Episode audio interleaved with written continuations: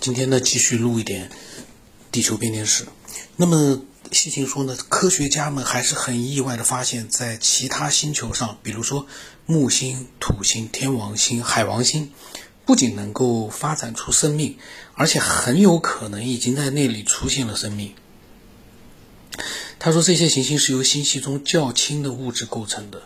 与整个宇宙当中普遍行星的构成更为类似。它们的大气层有着充足的氢、氮、甲烷、氨气，可能还有氖和水蒸气，所有这些都是有机体所需要的。然后他说，因为我们所知道的水是生命发展必不可少的，那么美索不达米亚文献很清晰地告诉我们，第十二个天体是一个充满水的行星。在创世史诗列出的这个行星的五十个名字里面，包括了一组形容它充满水的名字。基于 A S A R 一个这一词呢，就是意思就是充满水的君王，他建立了水的分级。这些名字将这颗行星描述为崇高的、明亮的、充满水的君王。然后呢，另外一个词呢，意思就是有着丰富内涵的、崇高的、明亮的、充满水的君王。真能联想啊！他就从他的名字里面，他就推测第十二个天体充满了水，我真的是佩服的五体投地啊！你照这么讲的话，古代的这个编写神话的这个人，随便加点什么内容进去，西秦都能把它联想到天体上去。但其实它的基础本身就是一个呃虚无缥缈的，因为不没有经过证实的一个神话。然后他说，苏美尔人一直坚信第十二个天体是一个充满生命气息的绿色星球。我有个疑问了：苏美尔人真的知道有这么一个星球吗？苏美尔人真的知道我们的宇宙是一颗颗的，我们包括我们的地球都是一颗颗的星球组成的吗？呃，然后他说，的确，他们称他有一个词，就是意思就是供养生命之神，他同样还是耕作树的传授者。谷物和草物的草药的创造者，是他让蔬菜发芽，他打开了井，分配大量的水，他是天与地的灌溉者，这都是神话里面讲的词啊。然后他说呢，科学家们指出，生命不是带着他们沉重的化学成分在陆地、行星上出现的。而是在星系的外缘区，第十二个天体从这些星系的边缘进入到我们的中心，一颗暗红色的炙热的星球，生产并放射出自身的能量，而它自己的大气层则提供了生命必须的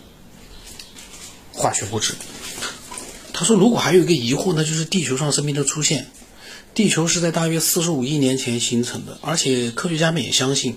在那之后的几亿年里面，地球上就出现了简单的生命体。他说这也许太快了一些，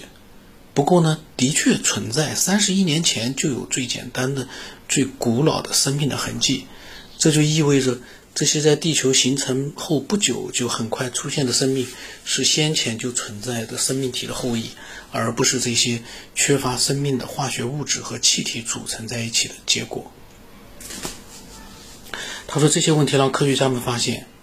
地球本身是不适宜生命发展的。不过事实上，生命出现了。他说，诺贝尔奖得主弗朗西斯·克里克和莱斯利·欧格尔在科学杂志《伊卡伊卡洛斯》呃一九一九七三年的一本杂志里面呢，提倡这样一种观点：地球生命。可能是从遥远宇宙来的微粒物质。然后他说：“为什么所有的地球生命都只有一种基因密码？如果生命是在太初汤里面开始的，如果大多数呃生物学家们都相信的那样，有着大量基因密码的组织是应该出现的。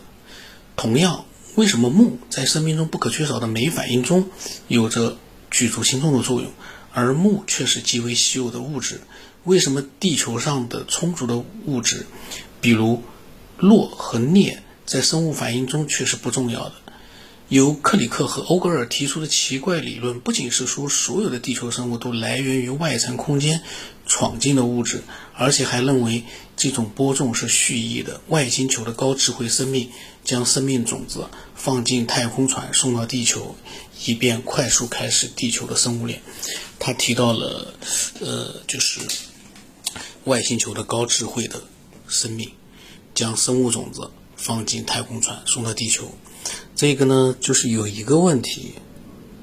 嗯，地球上的文明啊，生命，你说生命的话是很复杂。你说一个微生物，那也是生命。这个呢，不稀奇，因为从某种角度来说，如果他说外星球的智慧生物带来了这样的一些微不足道的生命的话，那对地球上的物种多样性来说，我觉得没有太大意义作用。呃，但是。如果，呃，外太空的所谓的智慧的生命呢，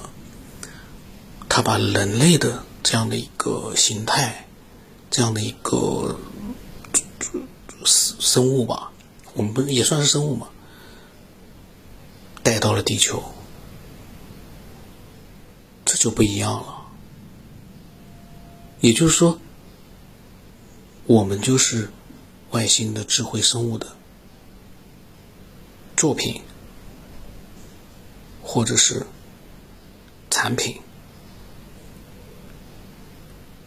这个是因为西芹他在这这这这一段里面写到了这样的一句话，我觉得他开始慢慢的讲到了呃外星的智慧生命了，高智慧的生命了，并且他引用的这个是诺贝尔奖得主的一个观点。地球生命可能是从遥远宇宙来的微粒物质。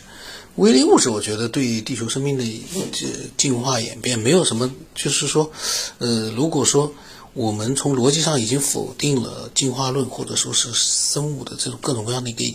呃，到人类的演化，那么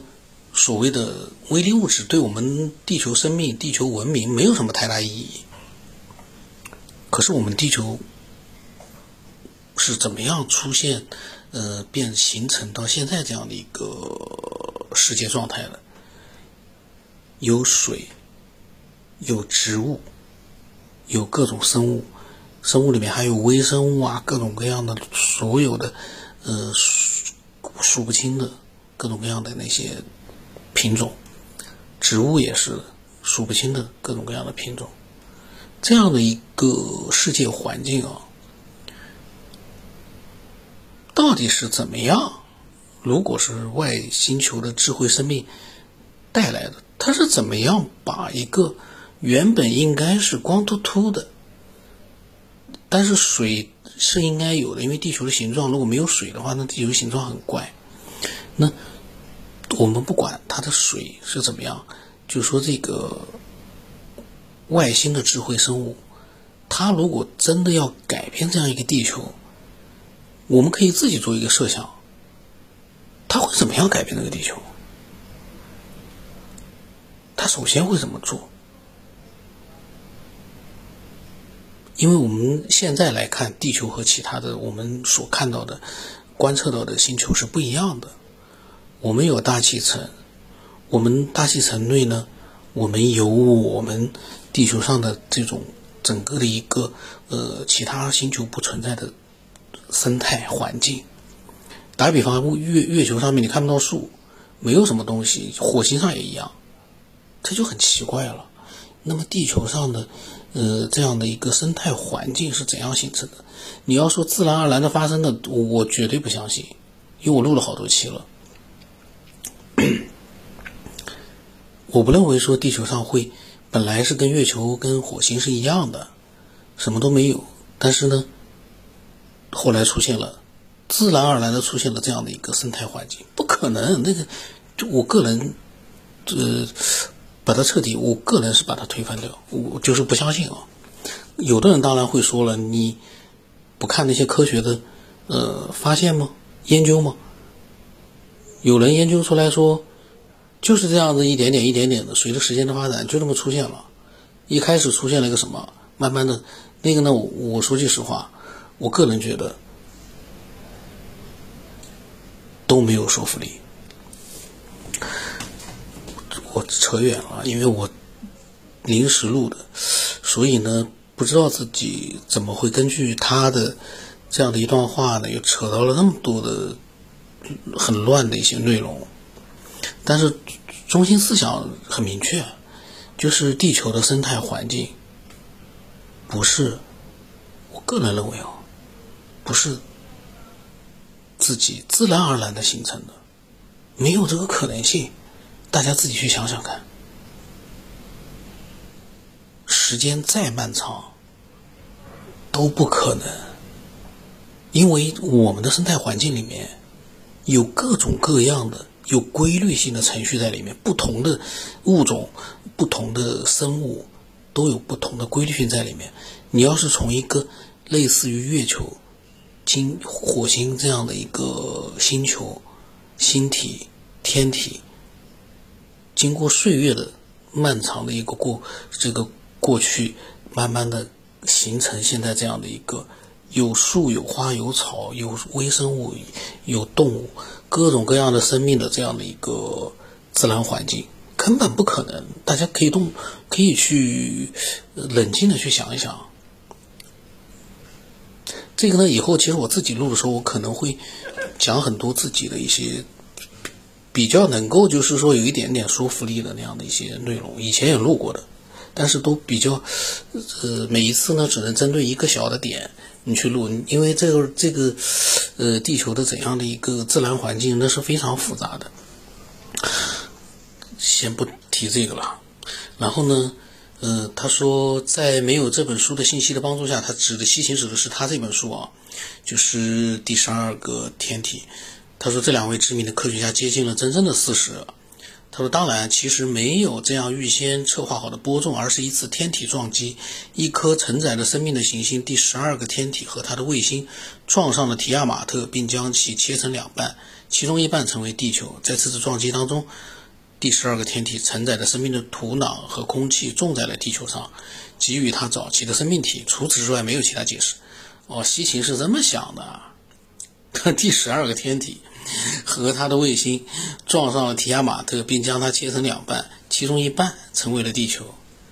他说：“如果第十二个天体上的生命的出现，哪怕只比地球上快上一百分之一，